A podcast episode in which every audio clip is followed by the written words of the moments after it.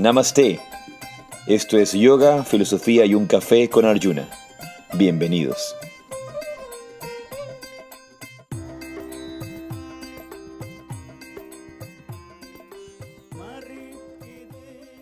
Namaste, Jaisi, Radhe, Radhe. Yo soy Arjuna Das. Y yo soy Chintamani. Y esto es un episodio más de Yoga, Filosofía y un Café. Bienvenidos. Bienvenidas. ¿Cómo estás, Chintamani? ¿Qué tal Muy tu bien. mañana? Excelente mañana, en realidad. Me gusta cuando el día comienza, por lo menos aquí en Guayaquil, es refrescante tener un clima así nublado. Que hoy día está fresco. Está fresco, entonces eh, es rico. Es rico ese, ese descanso de los soles abrasadores de los días anteriores. No. Así que muy bien. Creo que una de las cosas importantes es aprendernos a adaptar a los sitios donde estamos, aprendernos a adaptar a los climas. Y creo que con el tiempo ir trascendiendo las preferencias. Justamente es algo que escuchaba ayer y una de las, de las cosas que hablaremos hoy día, de, de no aceptar la realidad tal cual es y querer vivir otra realidad, querer vivir en otro sitio, querer vivir en otro lugar. Porque incluso cuando te cambias, quieres lo otro. Ayer conversaba con una persona que quiere venir con, con nosotros a la peregrinación a la India y de hecho tiene un montón, es profesora de yoga y tiene un montón de gente que quiere venir con ella y están súper emocionadas. Eh, sin embargo, ella me decía que no está tan emocionada, que no se siente tan emocionada y obviamente conversamos, dialogamos al respecto. Y por un lado es porque está ah, con muchas tensiones, preocupaciones de, de, muy- de muchas índoles, de, de distintas índoles. Entonces, mm, obviamente frente a el estrés, la preocupación, difícilmente vas a, a lidiar bien con la emoción de un viaje, porque más bien no te quieres ir, porque tienes muchas cosas que atender. Y sobre todo mentalmente estás atendiéndolas Claro. y, y piensas que en el futuro no vas a poder. Entonces, me, le decía, bueno, lo, lo, que puede suceder, y es muy posible que, que pase, es que cuando no vengas y luego estén todos en la India, vas a estar diciendo, ¿por qué no me fui? Por gusto no me fui. Entonces, eso es lo que... Ay, ¿por qué no lo hice? Debía haberme ido. Entonces, te quejas por lo que no vas a hacer, te quejas por lo que vas a hacer, te quejas por lo que hiciste, te quejas por lo que no hiciste. Entonces, y ella, ella lo dijo, me dijo, es exactamente lo que yo he pensado. Lo más seguro es que cuando estén allá voy a decir, ¿por qué no me fui? Me hubiera querido ir. Entonces, realmente es importante resonar con el propósito y con, real, y con la realidad. Bueno, a mí me gustan los días nublados y los soleados, cabe recalcar. Eh, los, los otros días que han estado soleados los he disfrutado, es más, he bajado a tomar sol, exacto, he bajado a tomar sol, he secado la ropa, ya cosas de señora, hace sol, hay que secar la ropa. Eh, y cuando está nublado, qué rico. Eh, hoy está nublado, así que disfrutamos el nublado. Y el día que hace sol, disfrutamos el sol. A mí me gustan, me gustan los dos. La verdad es que me gusta el clima aquí. A veces, como dices tú, he pensado, ay, si me voy a vivir a otro lado, me gustaría irme. Y luego pienso, uh, me moriría de frío. no sé, no sé. O sea, el, el, ideal, ay, qué lindo, ¿no? Pero así como Eka, que está, que está en Quito, eh, creo que estuviera medio congelada ya. Claro. Y, bueno, vamos resonando también con los espacios donde nos toca vivir y tenemos que vivir. Y lo más importante es, vivir en paz dentro de nosotros y no estarnos quejando de, cómo son las situaciones afuera. Pasar, hay gente que se pasa quejando, ay, que no ha parado de llover. Y hay gente que en cambio dice, ay, qué bonito que está lloviendo. Entonces, eh, escuchaba un comentario de, de alguien que decía que llega una persona y le decía, mira qué feo que está el día, el día está feo, el día está horrible, está lloviendo. Entonces esta persona con un poco más de edad, con un poco más de sabiduría, le decía, el día no está feo, solamente está lloviendo. Yo creo que decir, el que está feo eres tú. No, el día no está feo, solamente está lloviendo. Pero claro. tendemos inmediatamente a juzgar como bueno o malo. Así es. Basado en nuestros gustos, en nuestros intereses, en, en nuestros apegos, en, en, en nuestros, eh, en nuestras aversiones. Y es algo que vamos aprendiendo con el camino de la meditación, con el camino de la vida espiritual.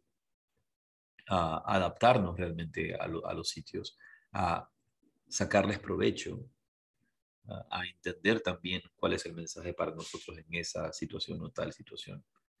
Eso no quiere decir que uno no pueda cambiarse de casa, uno no pueda cambiarse de sitio, uno no pueda cambiarse de país, eh, pero eso tiene una vez más que ir resonando con tu, tu propósito, con, con tu Dharma, con lo que te toca hacer en la vida y con lo que ha sido llamado, ha sido llamado a hacer, ¿verdad? Entonces, creo que es importante.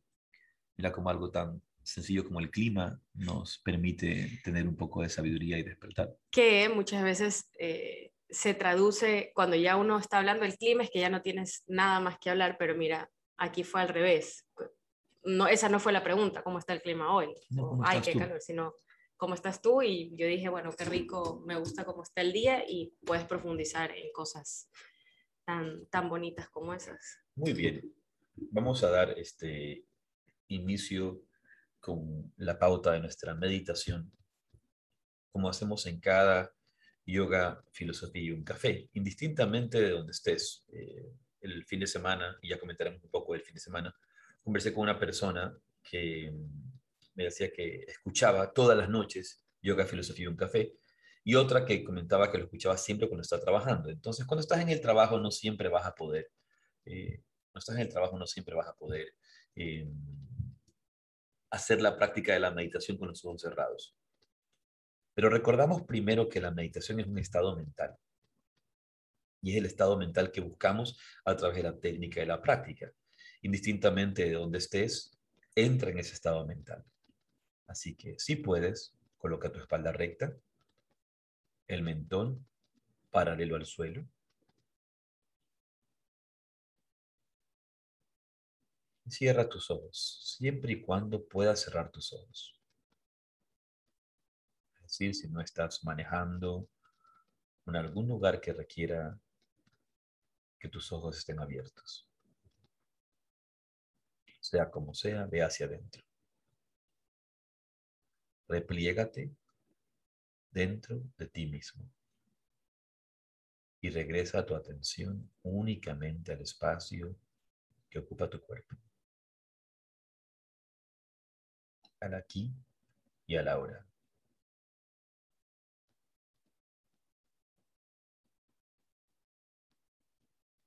Siente los contornos de tu cuerpo calzando en este espacio como la pieza de un rompecabezas.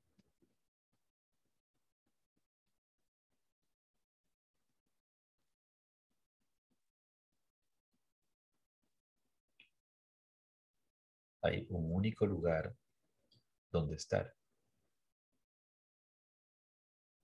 Aquí. Ese es el único lugar donde puedes estar. Aquí.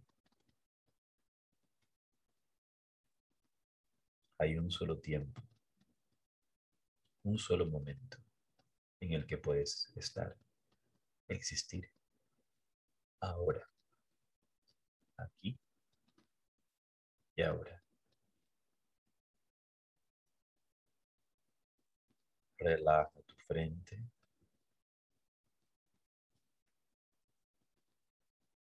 Relaja tu frente un poco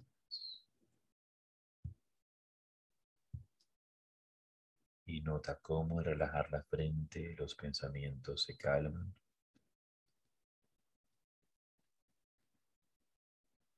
Nota cómo al relajar la frente la respiración se torna más serena y más profunda.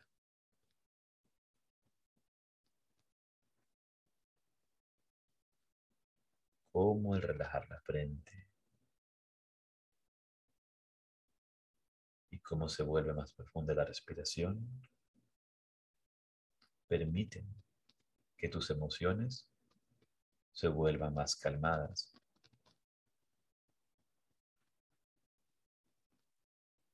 más tranquilas, emociones más sosegadas.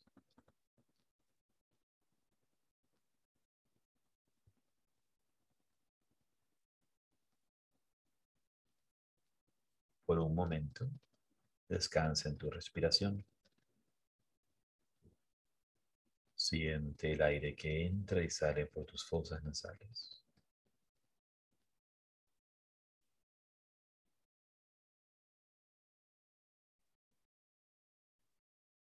Siente el aire que entra y sale por tus fosas nasales.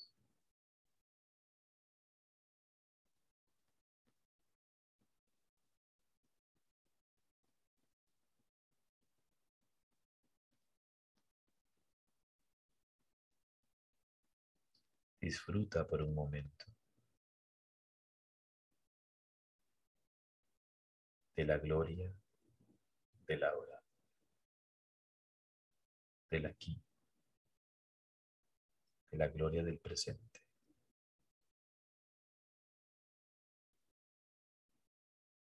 de este regalo que es tu vida.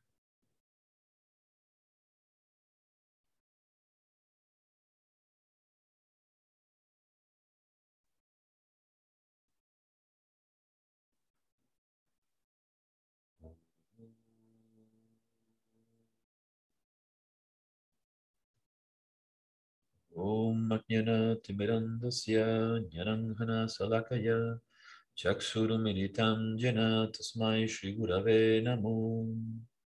Yo ofrezco mis más humildes reverencias a mi maestro espiritual, a mis guías, a mis mentores, por abrir mis ojos con la antorcha del conocimiento, cuando me encontraba en la oscuridad más profunda.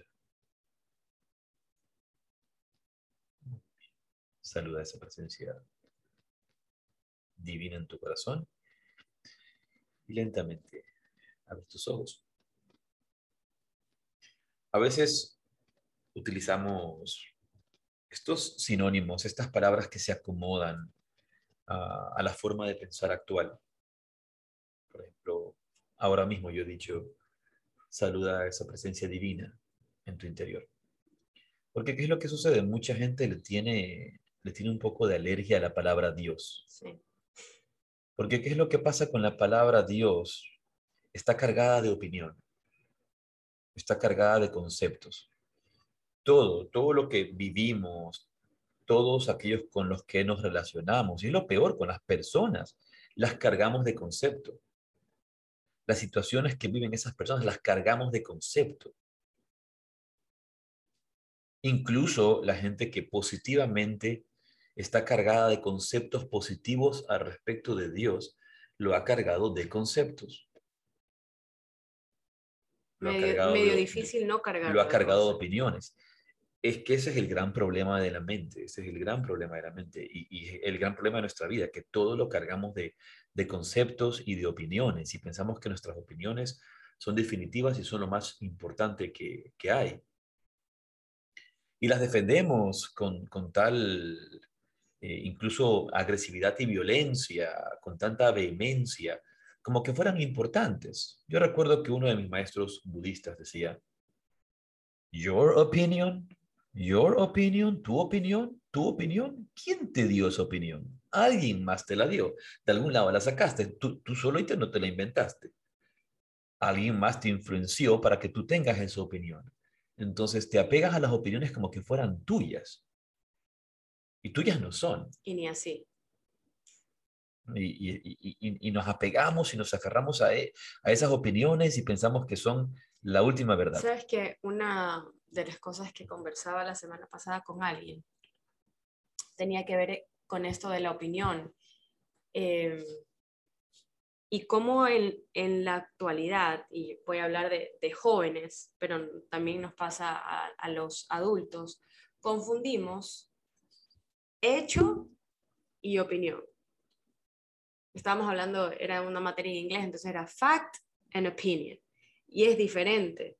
Yo sé que aquí estamos hablando de pues, que tenemos, que a todo, todo lo cargamos de conceptos, pero empezamos ya mal porque ni siquiera sabemos la diferencia entre un hecho y una opinión. Y todo, todo el mundo opina y dice cosas que son realmente subjetivas, son opiniones, pero las defienden como si fueran hechos. Y entonces ya ahí estamos mal. Claro, y luego por el otro lado, es mucho más complicado porque el, mundo que vivimos es un, mundo rodeado de espejismos.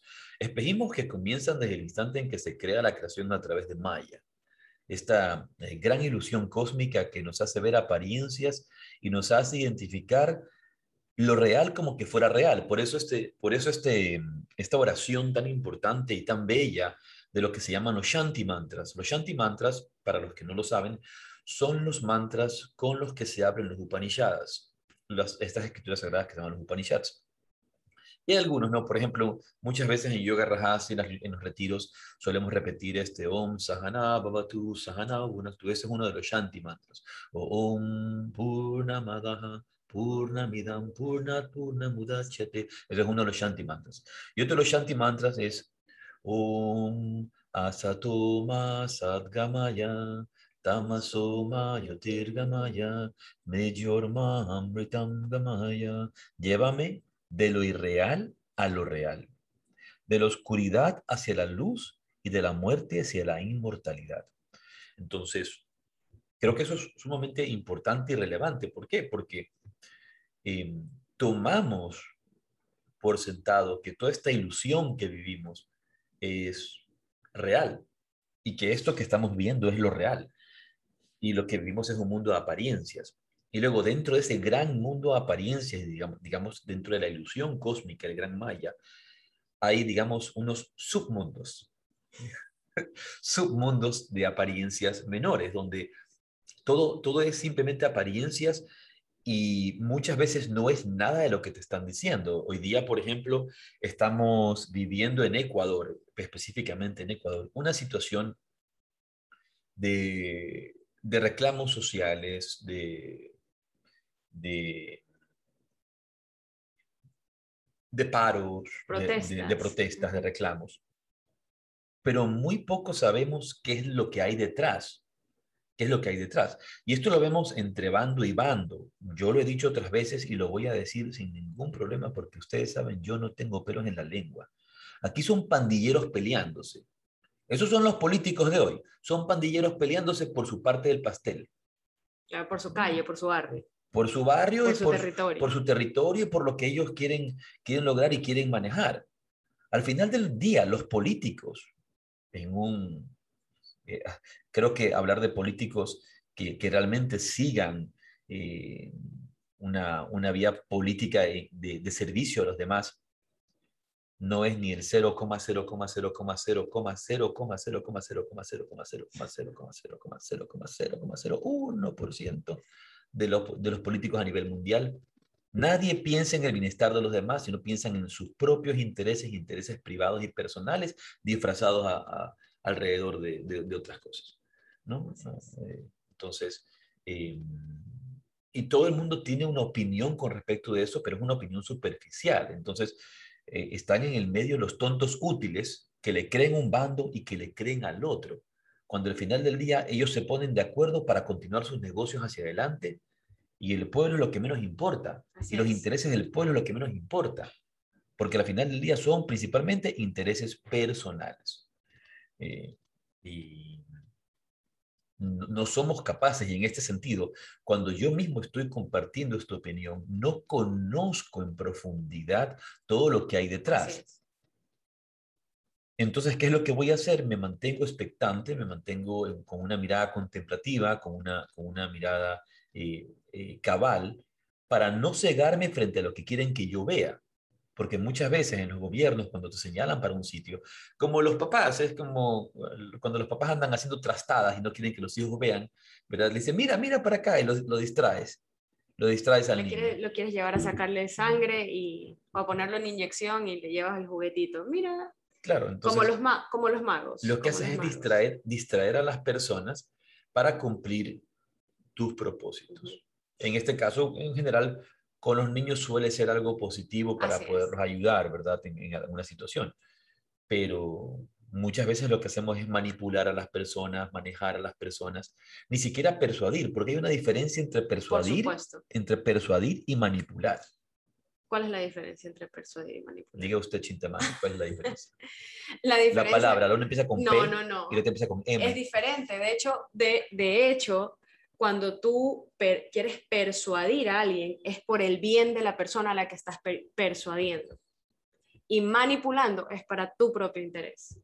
Así que sí es diferente porque el, el objeto, o sea, la persona a quien tú estás tratando de convencer de algo es la misma, pero el interés es diferente. Cuando tú persuades es para, para el propio bien de la persona a la que estás tratando de persuadir y en cambio cuando estás manipulando es para tu interés, para, con fines egoístas. Pero hay, hay, gente tan, tan em, inmadura que no se da cuenta cuando alguien que te quiere, alguien que te respeta, alguien que, que, ve por tu, que vela por tu bienestar, te quiere persuadir y piensa que estás siendo manipulado. Yo lastimosamente tengo un recuerdo cuando, cuando uno es profesor, cuando uno es guía, ¿verdad? En este, en este camino, sobre todo el yoga, donde el profesor de yoga termina haciendo, y hago profesor de yoga, y cuando digo profesor de yoga, no estoy hablando de un profesor de gimnasia.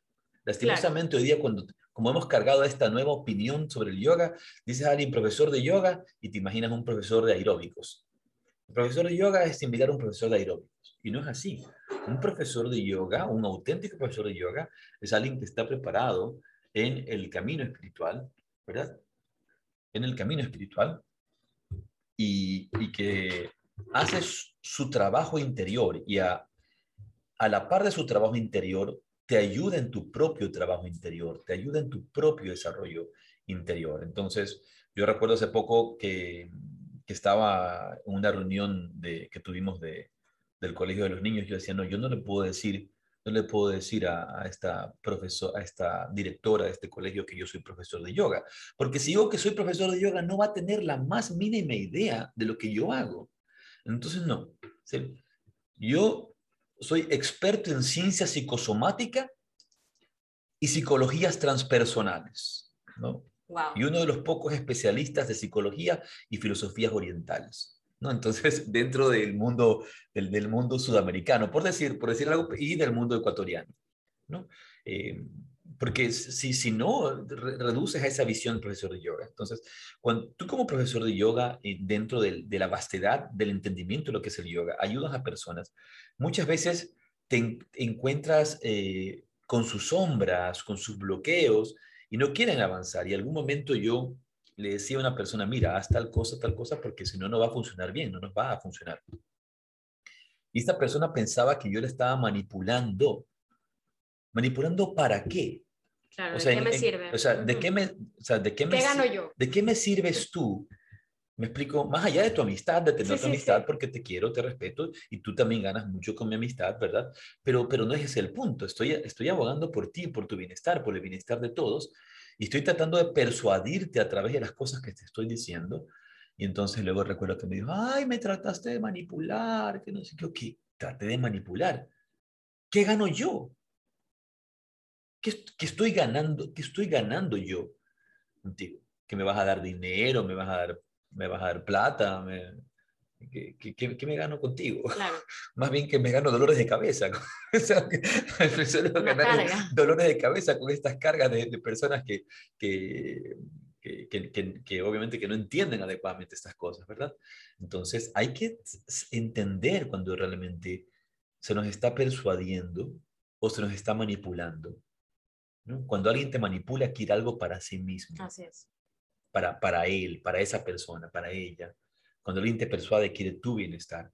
Y muchas veces tenemos que también darnos cuenta si nosotros estamos queriendo manipular a otros o estamos persuadiéndolos. ¿Queremos que otros hagan algo bueno para nosotros porque queremos algo para nosotros de forma egoísta o queremos servir a esas personas? Exacto, tienes un interés. Muy, importante eh, eh, ese... Sabes, eh, creo, que lo, creo que lo mencioné en, otro, en algún otro momento, pero me encanta tal vez no, no todos escuchamos todos los, los, episodios, los podcasts, y antes estabas hablando de esta, de esta maya, de esta ilusión, que pues maya es una palabra en sánscrito y significa ilusión. Es, es, y a mí, pues tú sabes, yo, eh, de, familia de lingüistas, yo no soy, pero familia de lingüistas por allí, y me encanta, me encanta la etimología de las palabras, y cuando a mí me explotó la cabeza cuando un día leyendo entendí que de ahí venía la palabra magia, de Maya y de, de allí viene, esa es, eh, de hecho es la, la raíz. Y es exactamente eso que pasa cuando nosotros hablamos de Maya, de este mundo ilusorio, son todos trucos, son cosas que no son irreales, que era lo que tú estabas diciendo. Son cosas que son irreales. Eh, que son irreales, no son reales. Entonces, a mí me encantó cuando, cuando, cuando entendí, cuando comprendí, luego lo busqué y de hecho es así. Maya es la, la, la predecesora, es la palabra original y de ahí viene magic. Mira, magia, mago. Mira la importancia que van a recalcar siempre los grandes maestros al hecho de poder descubrir por ti mismo y no simplemente que creer de forma ciega cualquier cosa que te dicen. El Buda solía decirlo, no, crea, no lo creas porque lo dice la escritura. No lo creas porque lo dice la tradición. No lo creas porque lo digo yo el Buda. Créelo porque tú lo has entendido, créelo porque tú lo has realizado. Créelo porque, porque tú has tenido esa comprensión clara. Por eso en, en las tradiciones de meditación, lo primero que buscamos es el desarrollo de la atención, de la atención plena, de la visión cabal, como le llamaba Patanjali. La visión, esa visión cabal, ¿no? esa, esa comprensión clara en la que se habla también en las escuelas budistas es sumamente importante. Entonces, no lo creas porque te lo dice un político, no lo creas peor nunca creas nada que te diga la media, o sea, la, televisión y los medios de, comunicación, hoy día cada vez más, más vendidos eh, para, hacia intereses de, compañías y, de empresas privadas. No lo creas porque te lo dicen ellos, créelo porque tú lo has investigado, revisado, profundizado. Y aún así permanece siempre abierto a que puedas tener una nueva comprensión o, una nueva versión de lo que estás, de lo que te han dicho, porque hay cosas que vemos hasta cierto, hasta cierto punto, hasta cierto nivel. Siempre ir más allá, ver más allá. No, no desde un punto de vista de dudar de todo, sino estar abierto a un nuevo conocimiento, de no cerrarnos y enfrascarnos en nuestras propias ideas y opiniones. Y darnos cuenta que esas opiniones pueden cambiar, transformarse. Recordamos el capítulo que tuvimos acerca de, la diferencia de una mente, de una mente débil y una mente flexible, una mente, perdón, una mente fuerte. Una mente fuerte es como el agua que se adapta, que fluye. Una mente débil es como la roca. Una mente débil es como, como, una, como una pared, como una roca, se parte, se va, se va a romper tarde o temprano. Entonces hay muchas personas que son muy firmes de mente en el, en el sentido de, de tener esta, eh, esta eh, estructura creada y que es difícil eh, romperla. Entonces se vuelven testarudas. Eh, testaruda, justamente lo citaste ese día, ¿no? Cabeza dura, que no, no, tienes la, la capacidad de, de, tener una mente más ágil.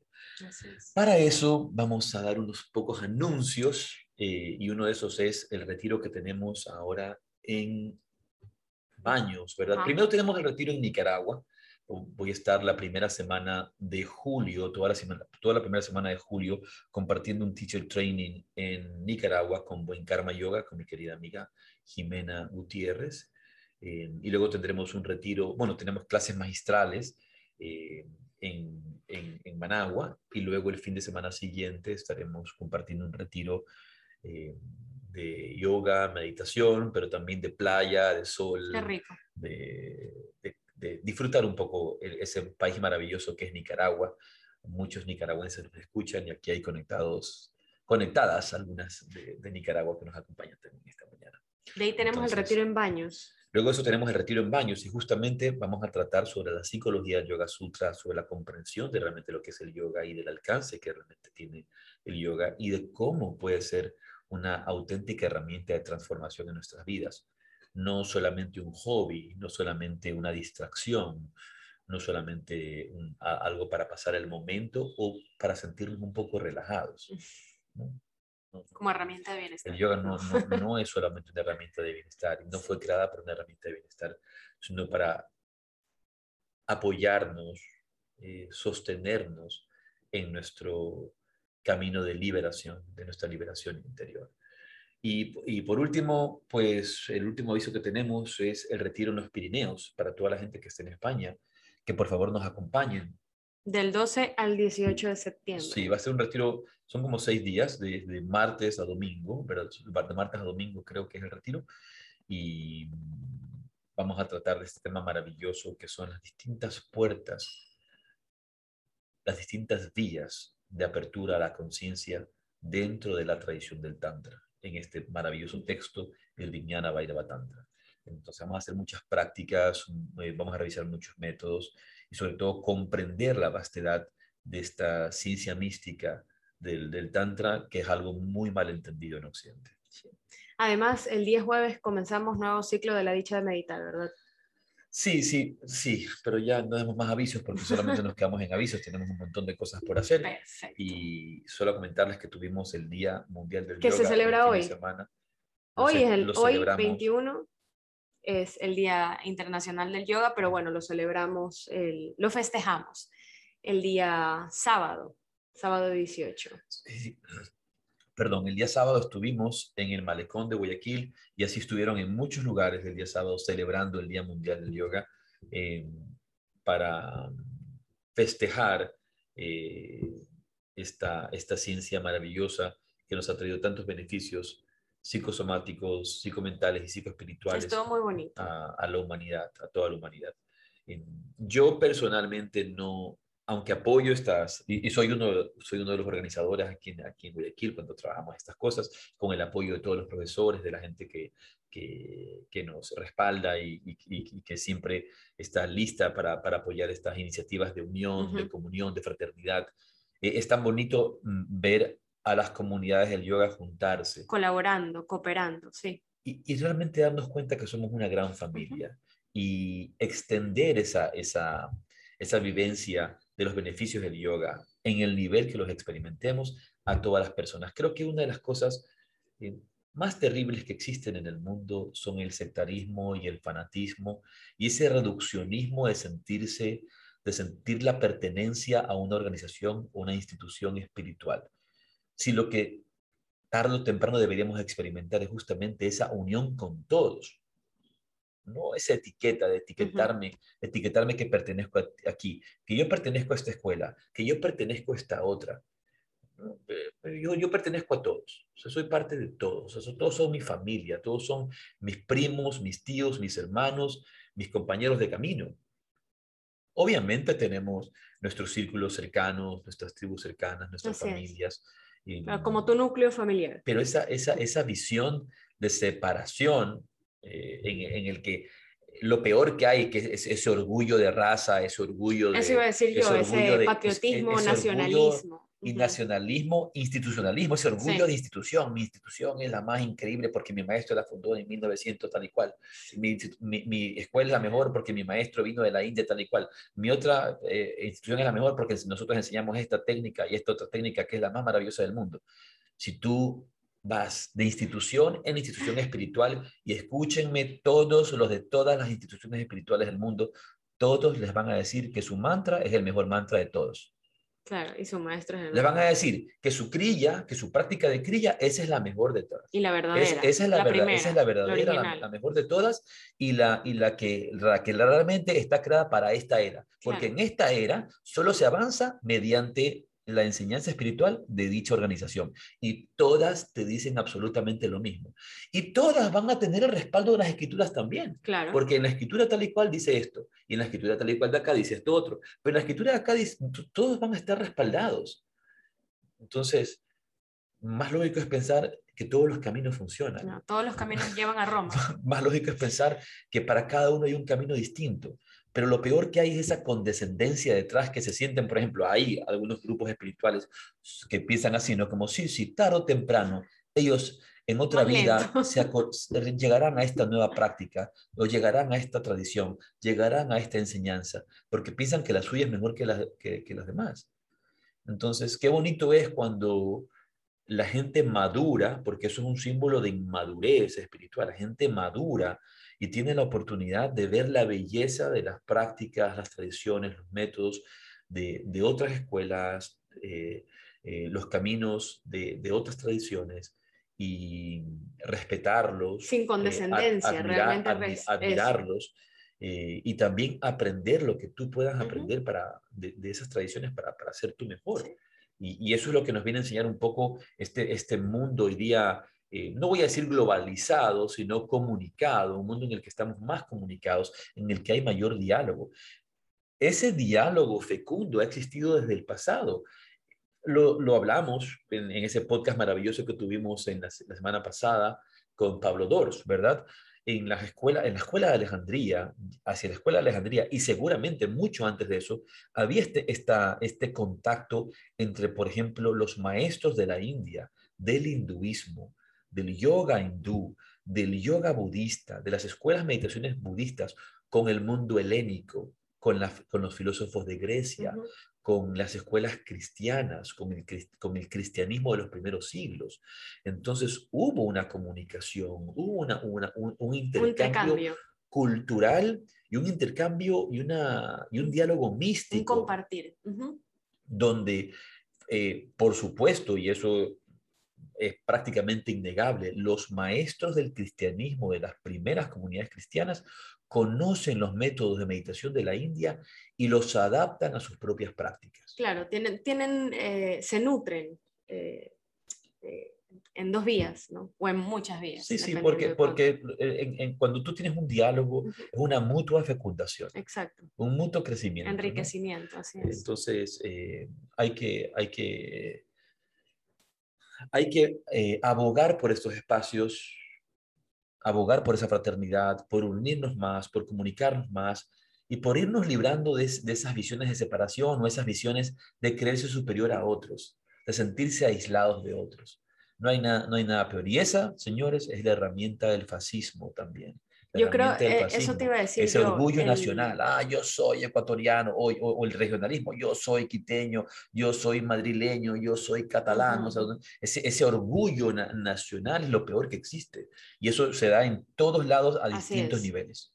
El, el, yo creo que el, el, sentimiento de superioridad del ser humano, porque no creo que ningún otro animal se compare con otro animal, no, no lo o que el león piense que es mejor que la leona, o que el tigre piense que es mejor que, que el león. Yo creo que solamente se da en el ser humano. No faltará por ahí algún león que venga y diga que, o una leona que diga que los leones son machistas. Claro, es que hablábamos eso el otro día, ¿no? Eh, que eso, no existe. es tema para otro podcast, ¿no? Tema para otro podcast. Pero el, el, el, sentimiento de superioridad. No creo que el león se burla del mono ni el mono se burla del león. Es, ah, exacto, no creo.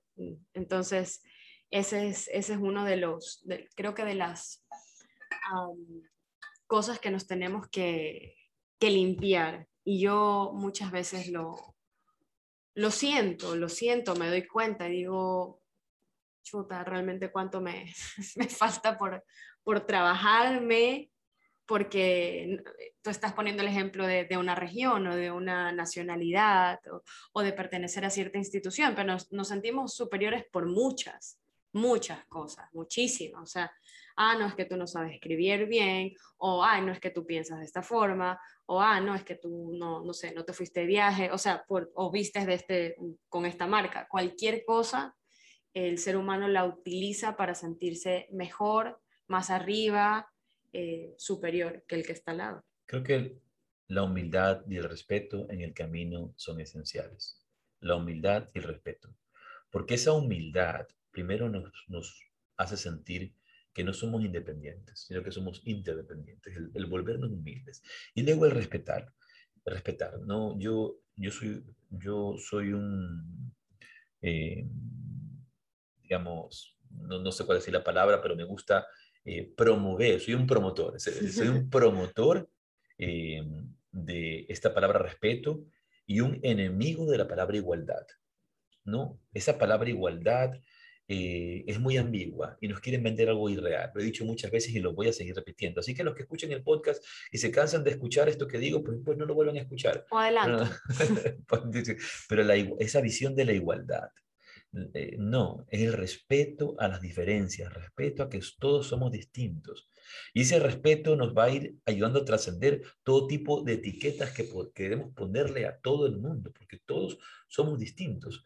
No va a faltar de repente alguien que diga igualdad de oportunidades. No, señor, tampoco. ¿Cómo le puedes dar igualdad de oportunidades? Ahí está e, este, esta imagen en la que está, está un hombre, verá parado y dándole la oportunidad.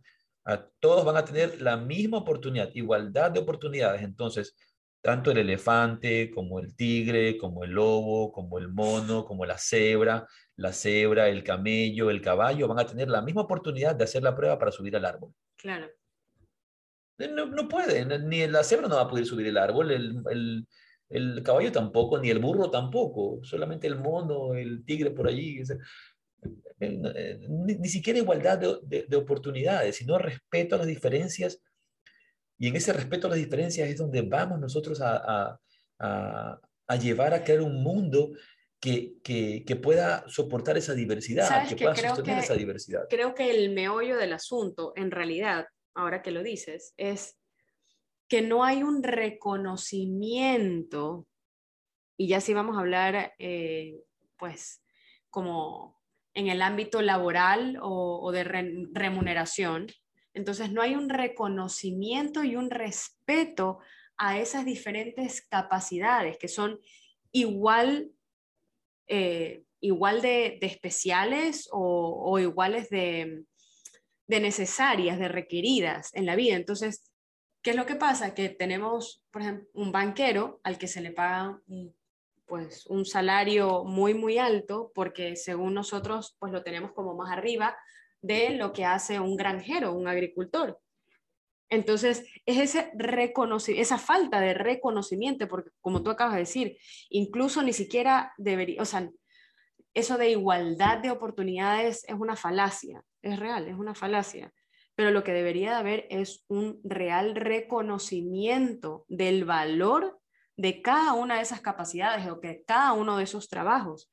Yo veo aquí, por ejemplo, em, eh, las personas que se encargan de recolectar la basura son creo que los que a los que menos les pagan. Y es un trabajo que nadie quiere hacer.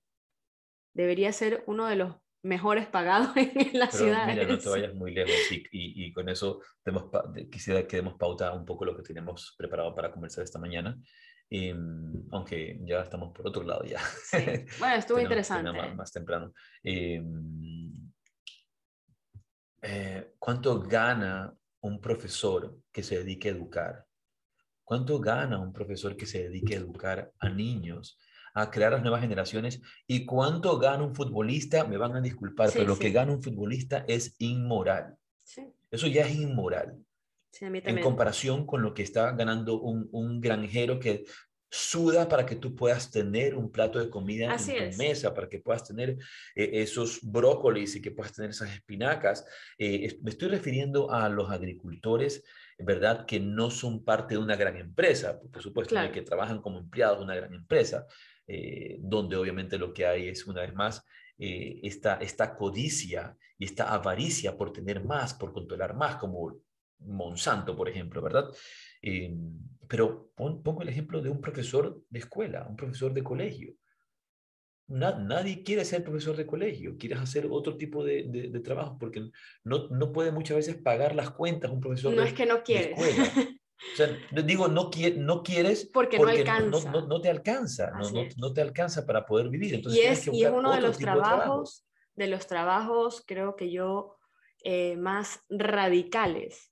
A mí, a mí, radicales, porque estamos hablando de raíz. Me, me, me lastima mucho, me, me siento eh, muy sobrecogido al ver ese, ese tipo de desigualdad y cómo no se valora el trabajo de un profesor de fútbol, pero por otro lado se valora el, el trabajo... Un profesor de fútbol. Pero, un profesor, un profesor de, de, colegio, pero por otro lado se valora, se, se sobrevalora, el trabajo de, de, de 12 sujetos corriendo detrás de una pelota. Sí, eso, eso lo, lo, mencionaba yo siempre en mis clases. Son las personas más millonarias, son las y, personas que, y realmente más están para el, para el, entretenimiento, porque en realidad. a otros. Pero ahí viene, ahí viene, ¿qué es lo que hacen los gobiernos? ¿Qué es, qué, qué es lo que hacen los de arriba? Lo que han hecho desde siempre en el Imperio Romano. ¿Qué quiere el pueblo? No, ¿qué quiere el pueblo? ¿Qué hay que darle al pueblo para que el pueblo no moleste, para que el pueblo no se levante? Dales pan y circo. Claro. Dales pan y circo. Y el pan y circo los tiene en paz, los tiene tranquilos y yo hago lo que yo quiero con el imperio. Los coliseos tienen exactamente eh, la misma distribución y la misma forma que, que los, los estadios. Ah, de bueno, hecho. Pues de ahí viene, porque, pues eso, porque es, ponle ahí el show y pues estará. Claro, hoy día, hoy día como, dice, Saida, como dice Saida desde Nicaragua, eh, eh, ya, ya no es pan y circo, ahora dales alcohol y circo. Sí, sí. Eres alcohólico. Porque el pan pues. tiene gluten No, y todos son No, es lo mismo, trigo, trigo. ¿no? Sea, sea como sea, pero eh, alcohol, o sea, y es, es peor aún, y justamente que es una industria millonaria, la industria del alcohol. ¿Por qué no está prohibido el alcohol? ¿Por qué no está prohibido el alcohol en el mundo? Debe estar prohibido. No van y quieren eh, pro- prohibir otra cantidad de cosas que son son hasta positivas para, para el cuerpo, ¿no? Y, y para la salud, pero no, el alcohol, este, eso es- está abierto. ¿no? No, lo que pasa es que si lo prohíbes es peor. Lo que no debería de haber de pronto es esa producción en masa. Lo que debería haber es un mejor pago a los profesores para que haya más exacto. educación y más inversión en educación.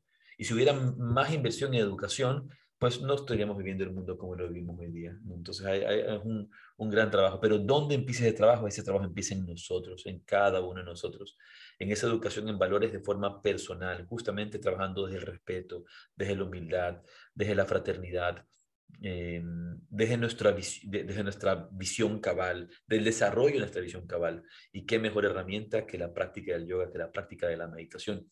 Una de las cosas que habíamos hablado para el día de hoy, eh, no sé si lo logremos completar, porque es un tema súper interesante, es conversar acerca de el valor del yoga frente a la adversidad. ¿no? El yoga frente a la adversidad. Y creo que, y siempre lo voy a decir, el, el, el yoga el yoga y la auténtica práctica de yoga, y no me refiero de ninguna manera solamente a las posturas de yoga. Asana. Es como, para mí, cuando yo digo yoga, de ninguna manera me imagino la práctica de asana, aunque, aunque la práctica de asana es tan importante. Yo me estoy refiriendo a la práctica realmente de la meditación, porque eso es yoga, de la meditación. Si no hay meditación, no hay yoga. El valor del asana es en tanto y cuanto me sirve para prepararme a la meditación o en tanto y cuanto se convierte en una auténtica meditación en movimiento, no en las coreografías actuales. No en viñasa, claro. No en el viñasa, en el movimiento, no, no, no, no eso, sino cuando en cada postura me da la oportunidad de estar aquí y ahora, de trabajar en mi autoobservación, porque si estoy en un constante movimiento, si estoy en un constante movimiento, me quedo solamente a un nivel superficial, por encimita nada más. Claro, no hay esa encima. pausa para realmente profundizar. Como dice mi querido amigo Surinder Singh, siempre lo repite, asana es ir del movimiento hacia el momento. Mm. Asana es ir del movimiento al momento. Asana es estar aquí, ahora, presente. Y pues ojalá puedan venir a nuestro próximo retiro y los siguientes retiros y cursos donde tratamos realmente este viaje del asana en su vastedad. Pero cuando yo me refiero al yoga, me refiero a, esta, este vasto conocimiento de trabajo interior. Y cómo, cuál es el valor del yoga frente a la adversidad. Para mí es importante recalcar que hay, hay dos libros, hay dos libros que son quizá los más importantes dentro del proceso de estudio de un practicante de yoga, de un estudiante de yoga, que son el Yoga Sutra de Patanjali, el Yoga Sutra de Patanjali y el Bhagavad Gita. Los dos eh, son complementarios, son necesarios, ¿verdad? El, el uno como tal nos, nos refleja eh, esa, el llevar esos principios del yoga a la vida y a, a, las distintas situaciones de la vida y las distintas comprensiones de esa enseñanza mística en, dist en, distintos niveles, en sus distintos niveles, por supuesto. Y luego, por el otro lado, el, el Yoga Sutra de Patanjali nos ofrece la técnica, el método, con bastante claridad.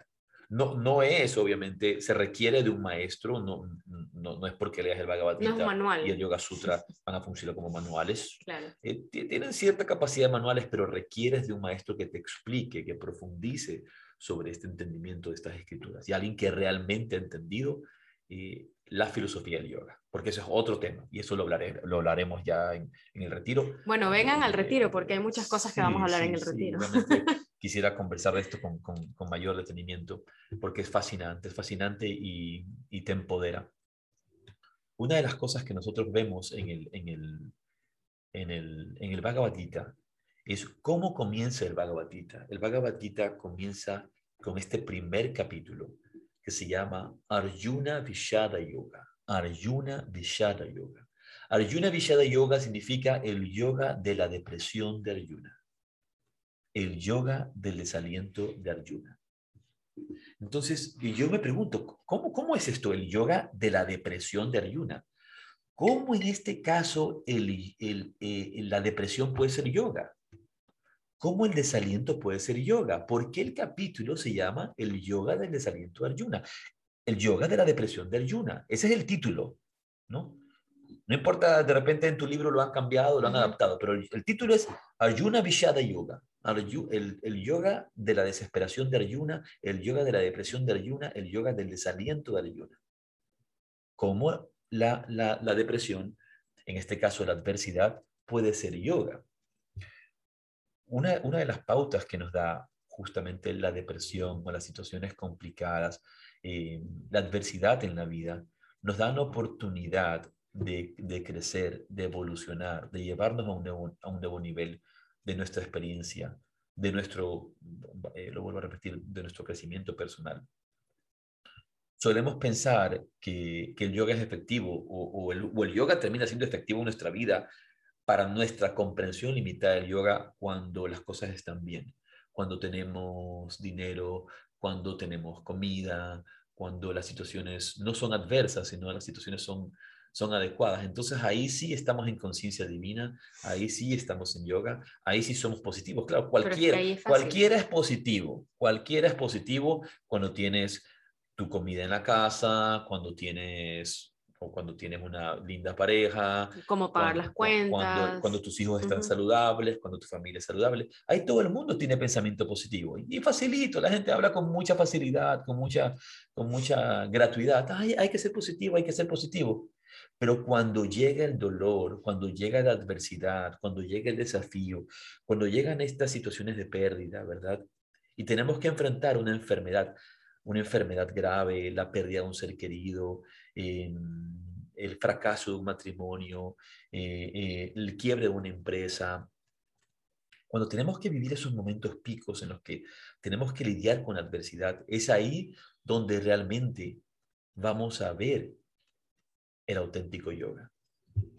Por eso Arjuna Vishada Yoga, Arjuna está, tiene que enfrentar esta adversidad, tiene que enfrentar, esa adversidad para poder crecer y, no huirle, porque lo que él pretende hacer en el camino es huir y todos nosotros a veces queremos huir de la, adversidad, queremos huir de las situaciones complicadas, queremos huir de, del dolor, ¿verdad? Entonces, en, este, en esta tristeza Arjuna, en esta depresión de Arjuna, ¿qué es lo primero que se va a manifestar? Es el miedo. Él tiene miedo, él, tiene, él tiene temor. Y, eh, son muchas razones que él, que le da a Krishna para decir, yo no quiero luchar, yo no quiero pelear. Y Krishna, como su maestro, como su guía espiritual, le va a decir a Arjuna, en este caso Arjuna somos todos nosotros también, porque a todos nosotros nos llegan momentos de adversidad, queremos renunciar, no queremos luchar, y, Arjuna es un guerrero, y le dice, él le dice, aunque tú estás diciendo eh, cosas sensatas, aunque aparentemente tengas razón, Aquí lo que debes hacer es cumplir tu Dharma, cumplir tu Dharma. Todos, de una manera u otra, vamos a vivir situaciones en la vida en las cuales tenemos que actuar para cambiarlas, que tenemos que actuar, hacer para salir hacia adelante, que tenemos también o que aprender a aceptar o aprender a transformar. Me, hace pensar esto en, este excelente autor y cualquier persona que tenga la oportunidad de leer este libro, El hombre en busca del sentido, de Víctor Frank, eh, donde él va a insistir en esta necesidad de que si, si una situación no puede ser cambiada, si te das cuenta que no puede ser cambiada, tienes que cambiar tú. Yo el otro día, creo que lo puse en Instagram, pero lo tengo aquí, una, una cita que me gustó mucho, de ese mismo libro de, de Víctor Frank, y dice, no es el sufrimiento en sí mismo el que hace madurar al hombre, es el hombre el que le da sentido al sufrimiento. Y está relacionado a esto que tú estabas diciendo. ¿Por qué no podemos pensar que porque tenemos una adversidad, adversidad como cualquiera de las que tú acabas de mencionar, eh, el quiebre de una empresa, el fracaso de un matrimonio, la pérdida de un ser querido, de un hijo, pues cualquiera de estas cosas, nosotros vamos a hacer uso del yoga o, o vamos a, a, madurar o vamos a tener pues un desarrollo personal significante, significativo.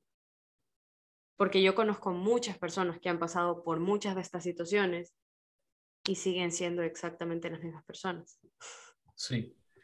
Eh, tal como, como va a decir la cita que tú citas de Víctor Frank, no es el sufrimiento en sí mismo el que hace madurar al hombre. Es el sentido que uno le da. Y es el mismo caso que, que vive Arjuna. No es la adversidad como tal.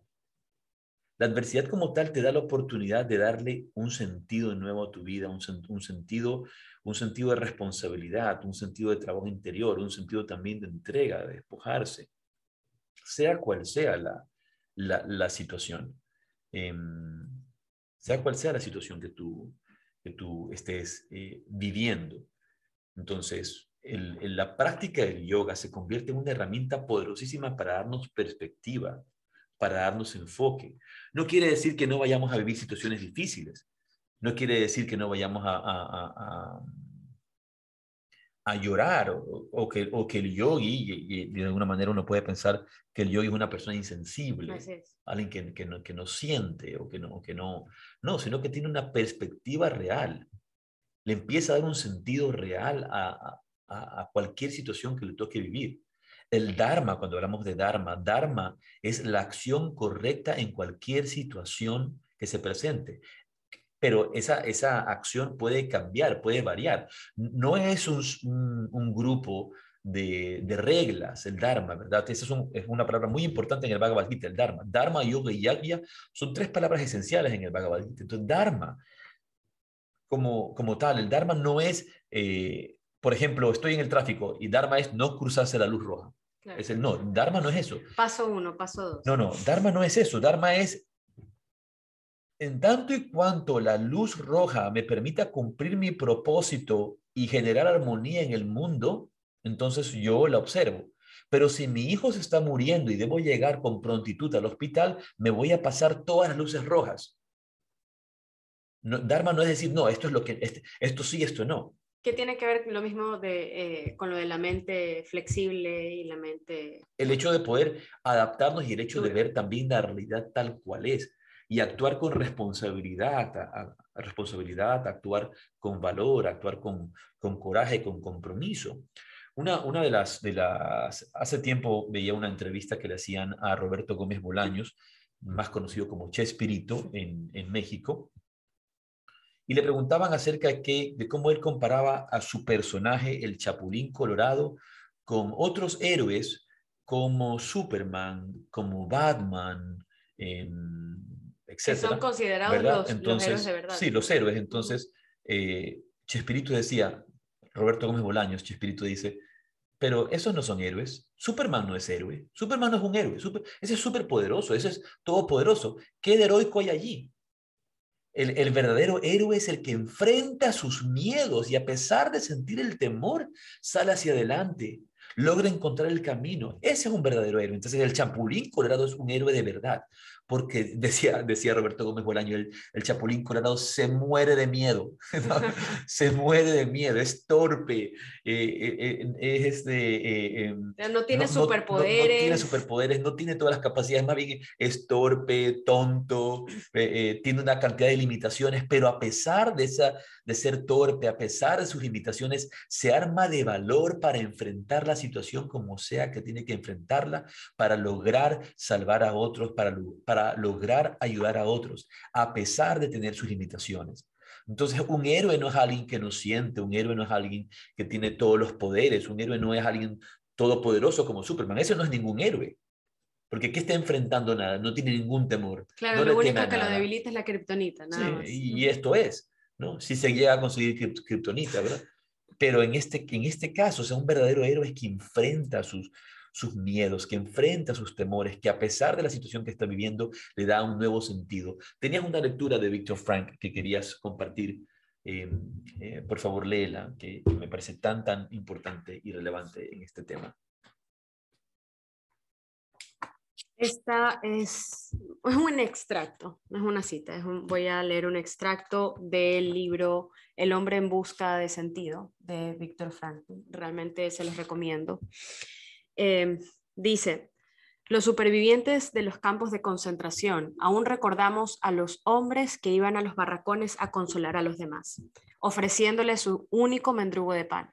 Quizá no fueron muchos, pero esos pocos son una muestra irrefutable de que al hombre se le puede arrebatar todo salvo una cosa, la libertad humana, la libre elección de la acción personal ante las circunstancias, para elegir el propio camino.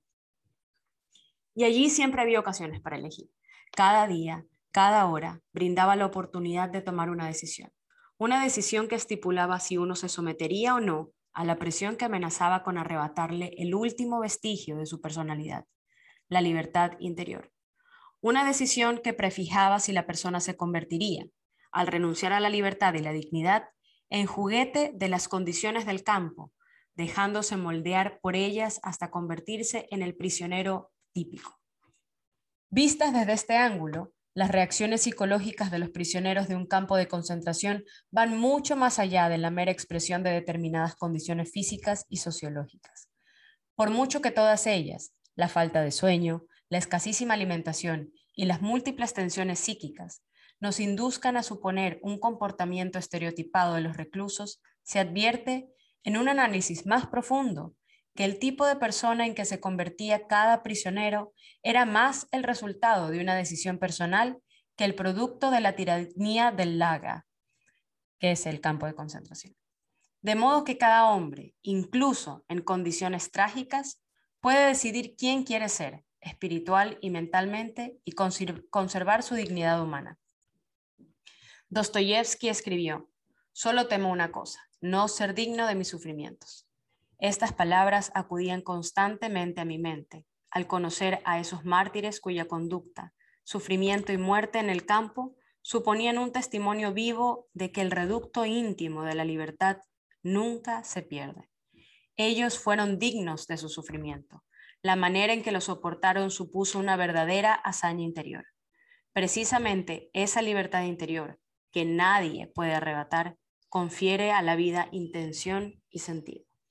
Esa, este libro realmente es un libro eh, maravilloso y tan importante para poder eh, enfrentar. Creo que para mí en el camino eh, son libros de cabecera, el Yoga Sutra, el Bhagavad Gita y el hombre en busca del sentido de Víctor Frank.